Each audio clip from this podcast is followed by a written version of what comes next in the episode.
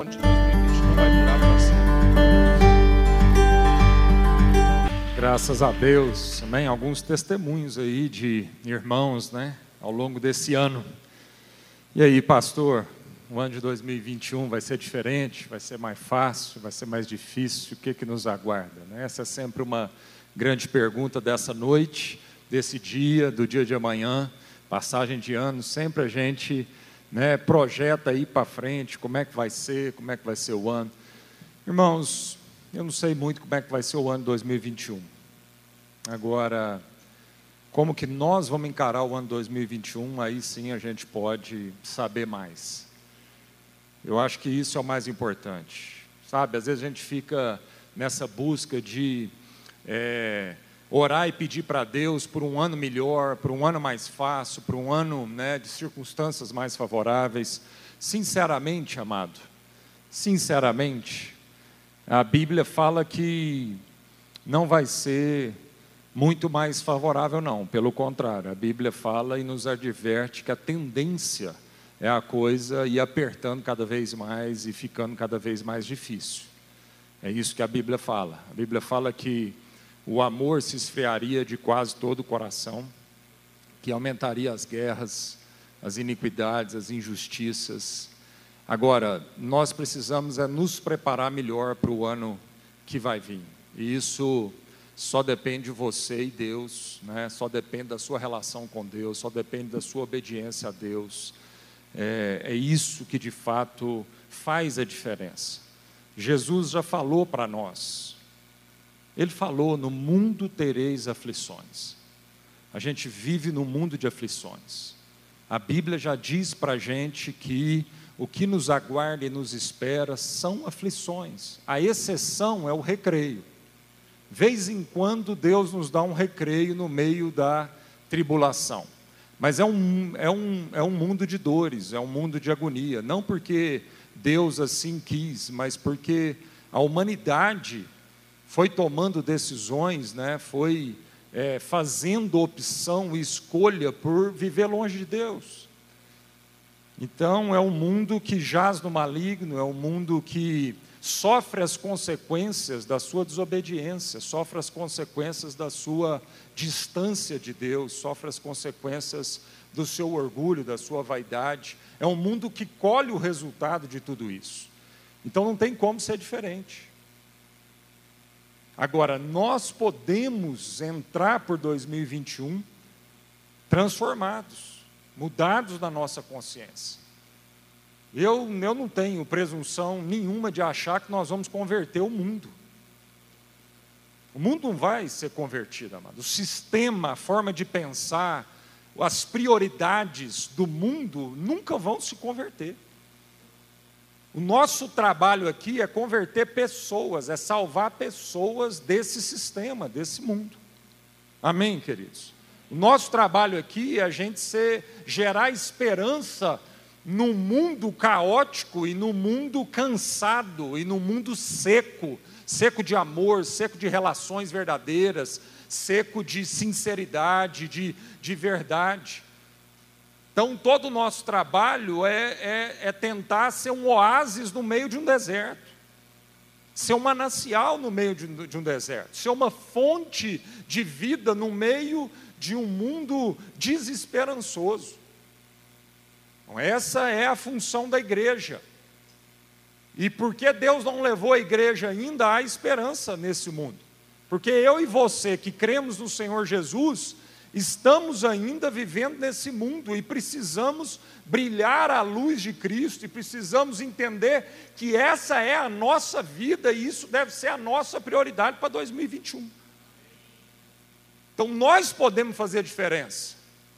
O ano não precisa necessariamente ser diferente, ele pode até ser ainda mais desafiador.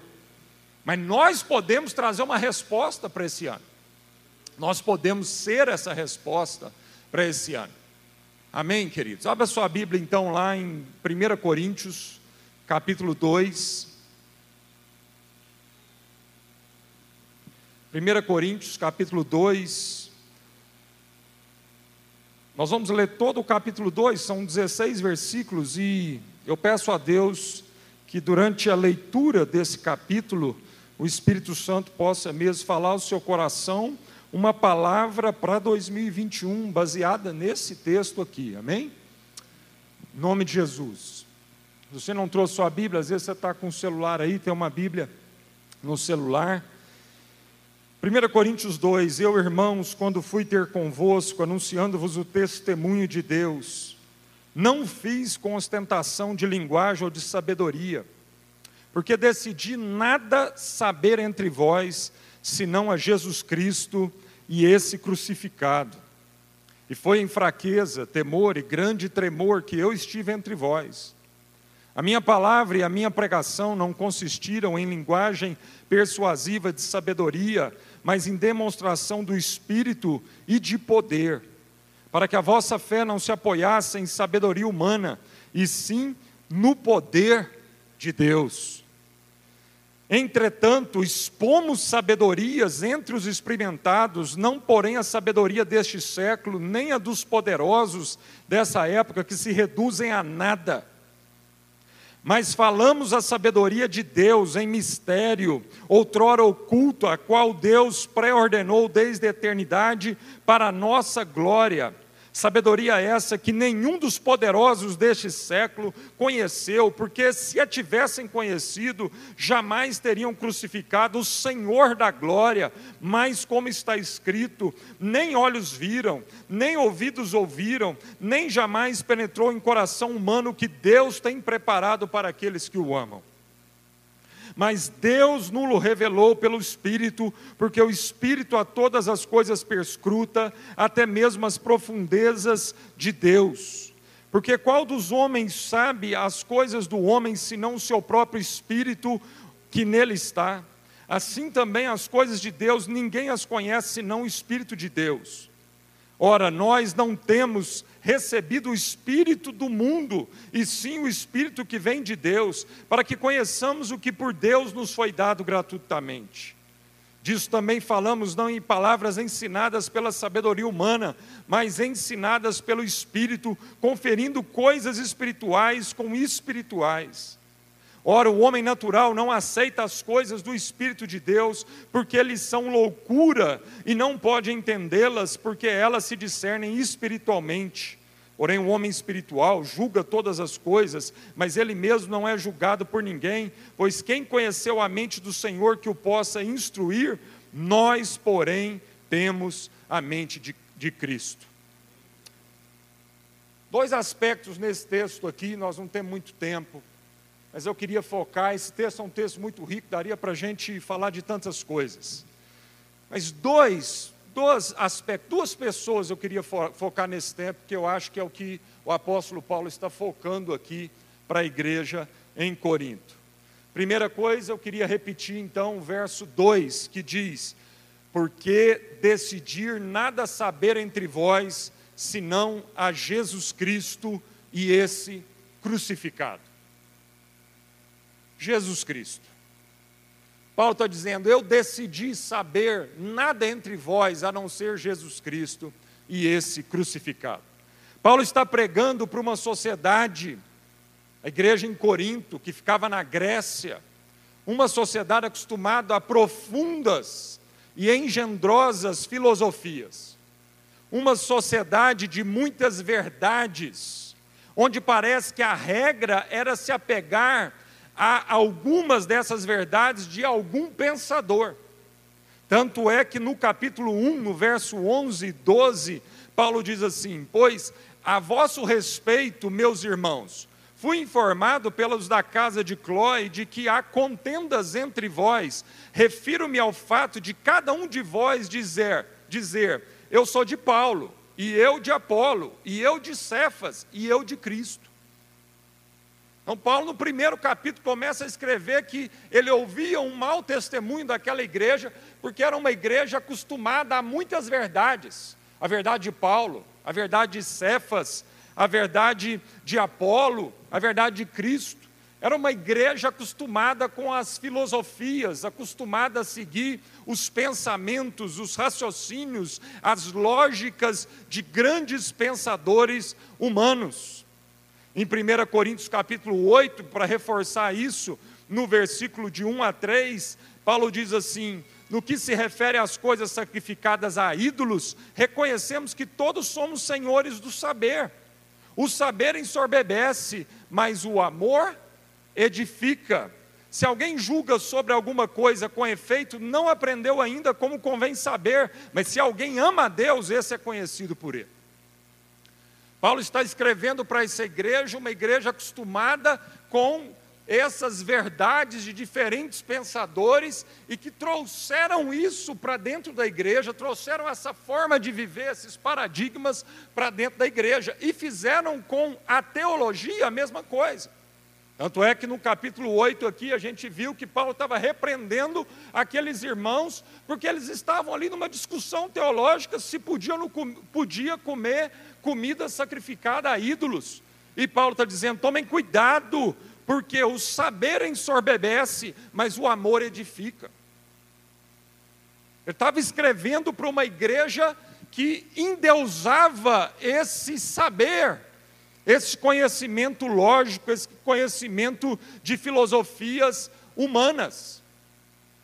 E por isso ele estava então dizendo para essa igreja: quando eu fui, no capítulo 2 que, que lemos aqui, quando eu fui ter convosco, eu não fui com esse tipo de paradigma de pensamento, com eloquência de raciocínios humanas, e decidi no meio de vocês nada saber a não ser Cristo e esse crucificado. Eu não sei quanto a você, amado. Mas a minha leitura que eu faço dos dias de hoje, dessa época que nós estamos vivendo no mundo inteiro, é que nós estamos vivendo exatamente esse tempo. Um tempo de vãs filosofias, um tempo onde tudo é fluido, um tempo onde verdade já não é mais absoluta e cada um tem a sua verdade e cada um decide seguir o seu próprio guru a sua própria filosofia, aquilo que a Bíblia diz que vai chegar, chegaria um dia e que as pessoas teriam coceira nos ouvidos e que Deus liberaria então que é, espíritos enganadores pudessem então falar para as pessoas o que elas estavam querendo ouvir. E é assim que nós estamos vivendo, uma sociedade de muitas verdades, onde já não há mais uma verdade absoluta, onde até na interpretação bíblica já não há uma verdade absoluta, porque é a minha teologia contra a sua teologia, é o seu argumento contra o meu argumento, e nós estamos aqui em vãs discussão. E Paulo está dizendo: olha, esse tipo de saber ensoberbece. E nós temos que. Ele, ele, Paulo não era nenhum desletrado, Paulo não era nenhum é, é, é, indouto, Paulo era um homem que foi criado aos pés de Gamaliel, era um homem estudioso, era um homem eloquente, e ele então toma uma decisão, e a decisão é: olha, se não for Cristo e esse crucificado, soberba, vaidade, confusão, e nós estamos vivendo isso. Estamos vivendo essa guerra. E aí no verso 21 e 24, lá do 1 Coríntios capítulo 1, o apóstolo Paulo diz assim, 1, 21 a 24, visto como na sabedoria de Deus, o mundo não o conheceu por sua própria sabedoria. Aprove a Deus salvar os que creem pela loucura da pregação. Porque tanto os judeus pedem sinais, como os gregos buscam sabedoria, mas nós pregamos a Cristo crucificado. Escândalo para os judeus, loucura para os gentios, mas para os que foram chamados, tanto judeus como gregos, pregamos a Cristo poder de Deus e sabedoria de Deus. Há uma guerra que nós estamos vivendo uma batalha. Eu comecei esse ano falando sobre isso, quero terminar esse ano falando sobre isso. Há uma batalha por conquistar os seus pensamentos, há uma batalha de filosofias, há uma batalha de verdades sendo estabelecidos, e o inimigo é sutil e ele quer conquistar espaço no seu pensamento para que você viva uma religião destituída da verdade para que você viva um cristianismo como se fosse possível viver um cristianismo fora de Cristo crucificado. Paulo está dizendo dessa guerra. Ele está dizendo que a pregação do Evangelho, da cruz, o Cristo crucificado, é loucura para esse mundo. E como esse ano eu sofri isso na pele. Como esse ano eu, eu sofri a afronta dessas, é, dessa mentira. Toda hora, constante guerra para gerar incredulidade no nosso coração com relação à palavra de Deus.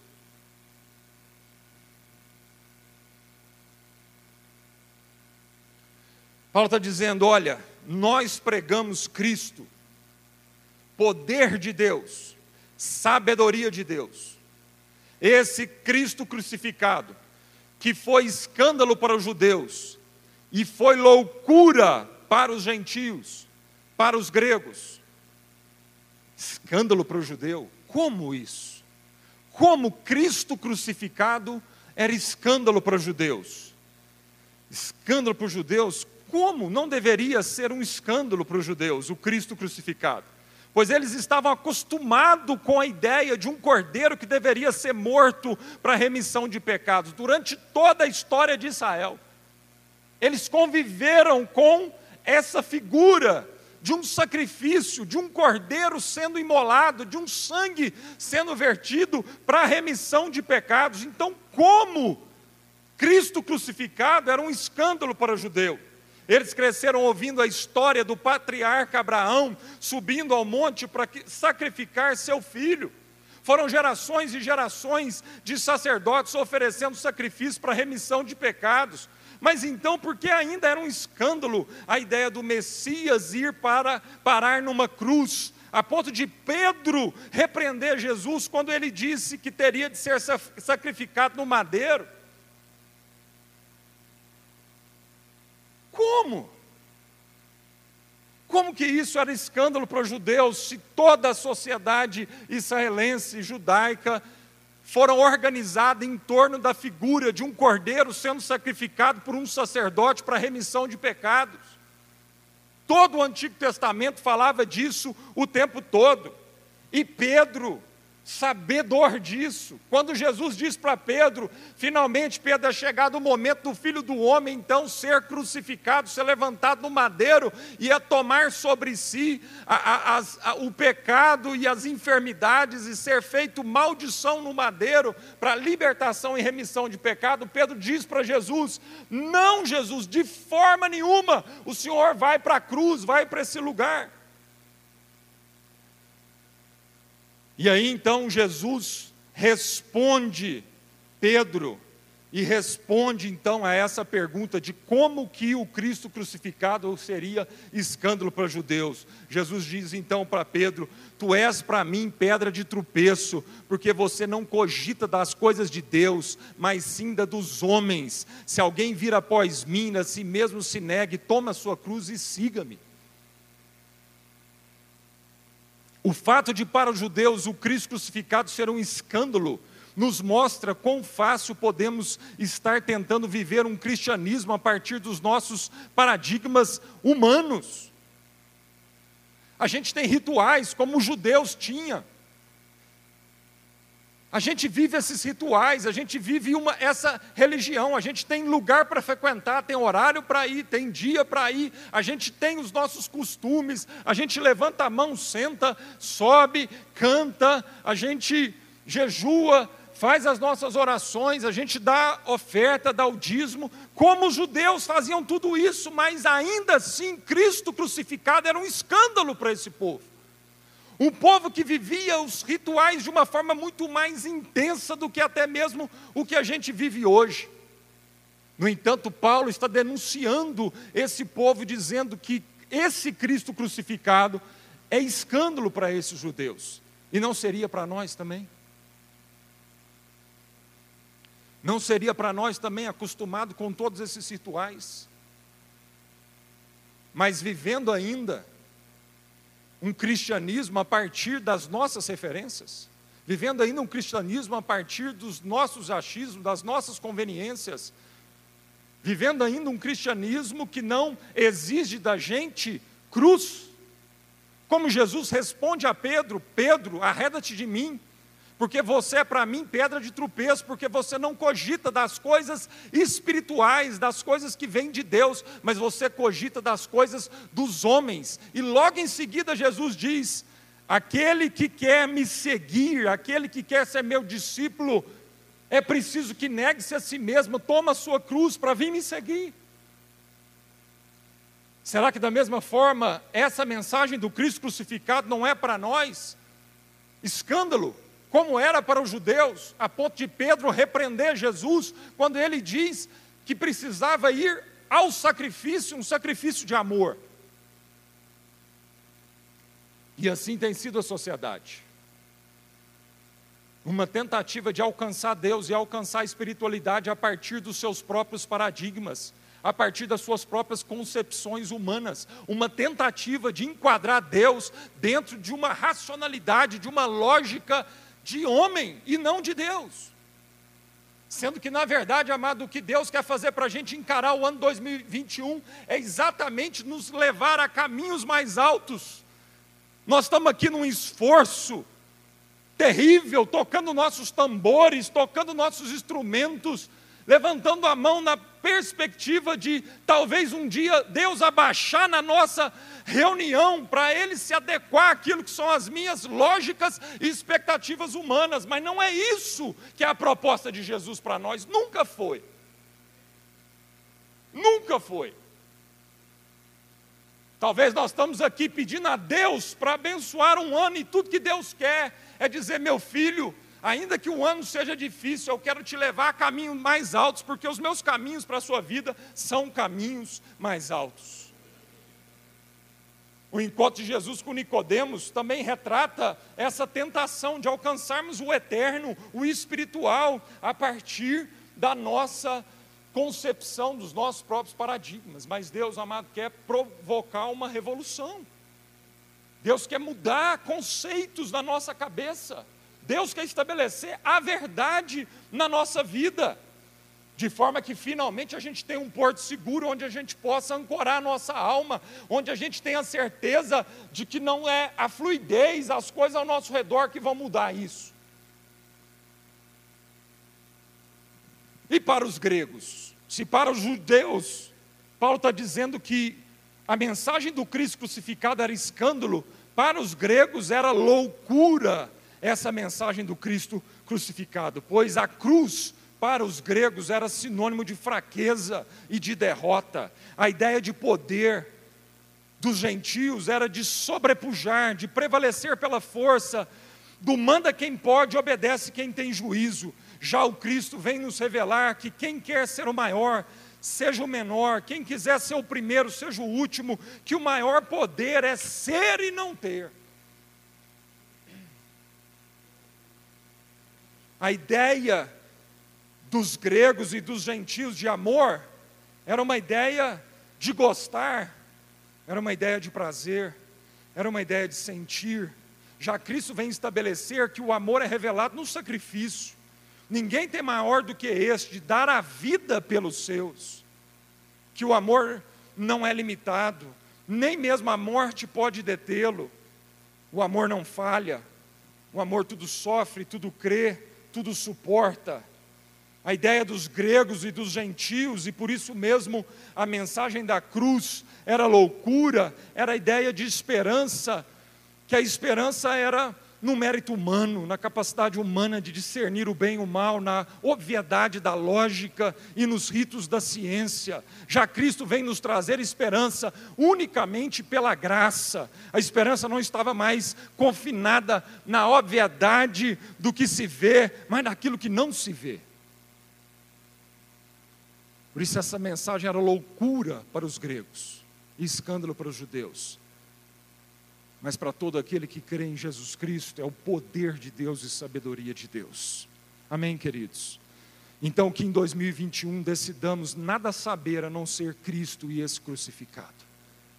Precisamos olhar para esse ano, precisamos olhar para frente, para o futuro, para as circunstâncias ao nosso redor, com uma lente de Cristo e esse crucificado. Toda forma de enxergarmos precisa passar por Cristo a forma de enxergar os seus relacionamentos, o seu casamento, a forma de você enxergar é, o dinheiro, a forma de você enxergar a sua profissão, o seu trabalho, os planos para o futuro, precisam passar em Cristo. quando Paulo diz que ele decidiu nada saber a não ser Cristo e esse crucificado, ele não estava anulando o pensar, pelo contrário, ele estava dizendo que é para pensar passando por Cristo. Que não faz sentido pensar fora de Cristo, de que toda sabedoria se encontra, toda sabedoria ela é revelada em Cristo Jesus. Nele estava oculto todo o mistério da ciência e da sabedoria. E agora, em Cristo, isso foi revelado para toda a humanidade e para todo o universo. E a segunda pessoa que Paulo foca nesse texto, além de Cristo, é o Espírito Santo. Verso 12 e o verso 14 de 1 Coríntios 2. Ora, nós não temos recebido o Espírito do mundo, e sim o Espírito que vem de Deus, para que conheçamos o que por Deus nos foi dado gratuitamente. Ora, o homem natural não aceita as coisas do Espírito de Deus. Presta atenção, irmão. O homem natural não aceita as coisas do Espírito de Deus. Por isso eu comecei esse momento dizendo: o mundo não vai se converter. O homem natural não aceita as coisas do Espírito de Deus porque eles são loucura e não pode entendê-las porque elas se discernem espiritualmente. Temos a promessa dada pelo próprio Jesus, então, amado, que ele precisava partir, porque se ele não partisse, o Espírito Santo não viria. E quando Jesus estava pronto para partir, em Atos capítulo 1, verso 4, ele diz: Comendo com eles, determinou-lhes que não se ausentassem de Jerusalém, mas que esperassem a promessa do Pai, a qual disse ele: De mim ouviste. Porque João, na verdade, batizou com água, mas vós sereis batizados com o Espírito Santo não muito depois desses dias. E João 16, 7, Jesus diz: Mas eu vos digo a verdade, convém-vos que eu vá, porque se eu não for, o consolador não virá para vós outros. Se, porém, eu for, eu vos enviarei. E João 14, 26 diz: Mas o Consolador, o Espírito Santo, a quem o Pai enviará em meu nome, esse vos ensinará todas as coisas e vos fará lembrar de tudo o que vos tenho dito. O Espírito Santo é o Espírito de revelação que iluminará os olhos do nosso entendimento em 2021 nos dando sabedoria para tomarmos as decisões necessárias. A palavra de Deus diz que Ele sopra na nossa nuca, dizendo se temos que virar para a direita ou para a esquerda.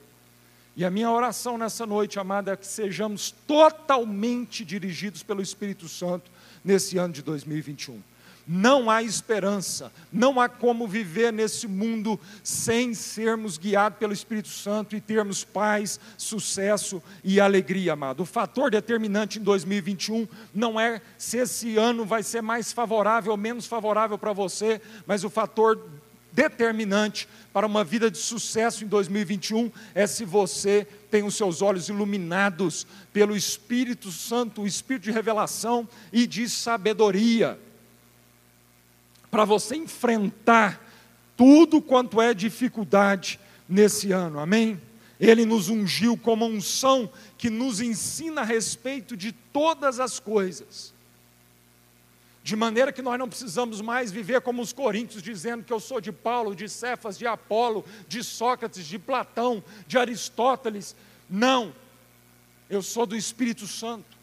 Eu ouço a voz do Espírito Santo, João escrevendo na sua carta, no capítulo 2, 27, quanto a vós outros, a unção que dele recebeste permanece em vós, e não tendes necessidade de que alguém vos ensine, mas como a sua unção vos ensina a respeito de todas as coisas, e é verdadeira, e não é falsa, permanecei nele, como também ele nos ensinou.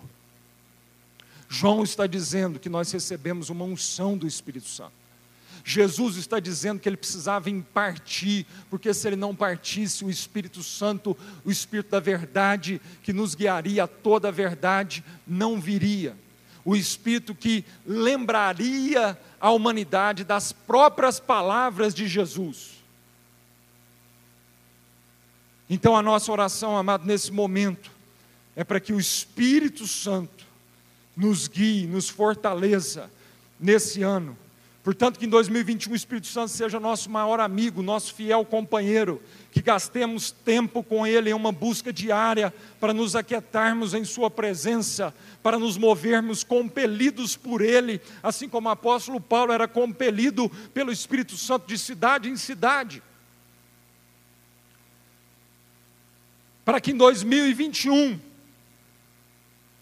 o que nem olhos viram, nem ouvidos ouviram, nem jamais penetrou o coração humano.